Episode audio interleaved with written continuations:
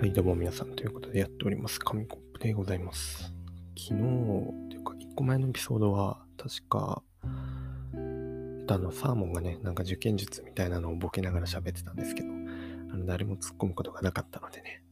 はい、あの、サムネとかにね、名言をちょっと挟み込んで、なんとかカバーしたんですけど、あの、眠るのはね、すごいやっぱり大事なので、皆さん寝た方がいいと思います。という自分は、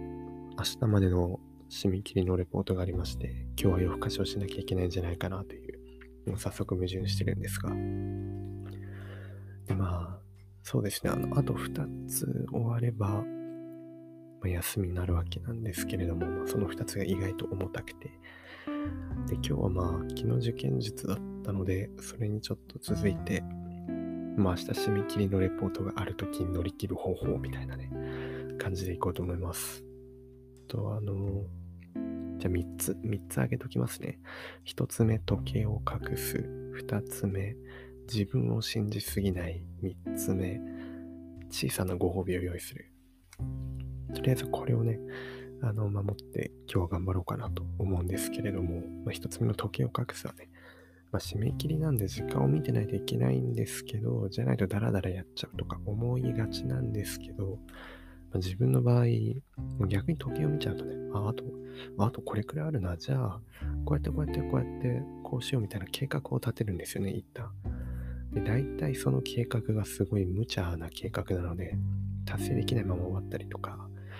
で、それにちょっとずれちゃったりして、時計を見て1時間2時間とか過ぎてた時に、ああ、やばい。ああ、ダメだ。ダメだったなーって思っちゃうので、もういっそ時を隠して、もうひたすら作業に集中するというか、でたまに時間チェックのために見るくらいの方がいいと思います。だから机の上に時計が置いてあると結構危ないんじゃないかなっていうふうには思いましたね。で、二つ目に自分を信じすぎないっていうのは、まあね、自分はできるやつだと思ってやってると、モチベーションが上がるかもしれしれないんですけど、本当に過信しすぎると、あ、俺多分できるやつだから、これギリギリ3時間前に始めてもいいかな、みたいなことを思い、思ったりしちゃうんですよね。なんかね、頭が壊れてきて。やっぱり一番いいのは計画的にやることなので、計画的にやるためにあんまり自分を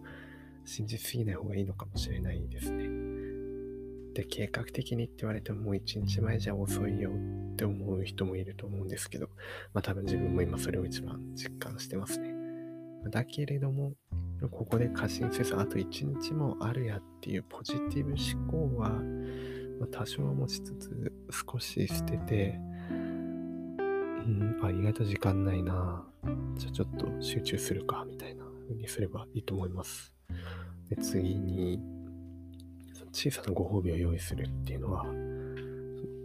全部終わった後にこれがあるっていう、そのでっかいご褒美を待つのもいいんですけど、そうじゃなくて、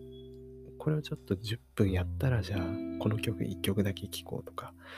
これ30分だけ作業したら、じゃあ、なんかちょっとだけデザート食べるかみたいに、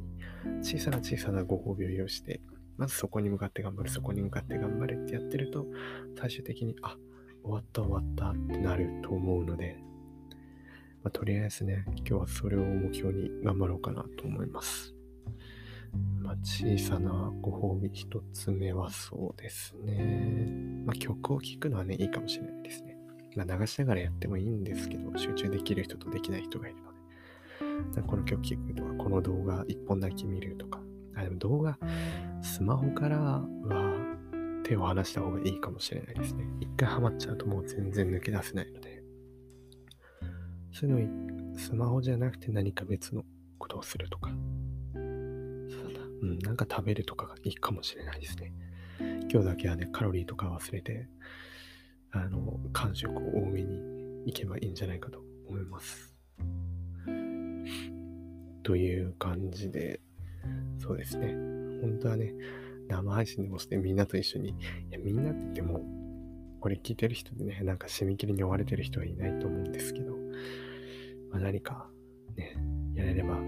いいなとは思いつつも、ですね。自分への自戒を込めて、今日のこの放送にしたいと思います。ということで、紙コップでした。またまた。またまたじゃないわ。ではではでした。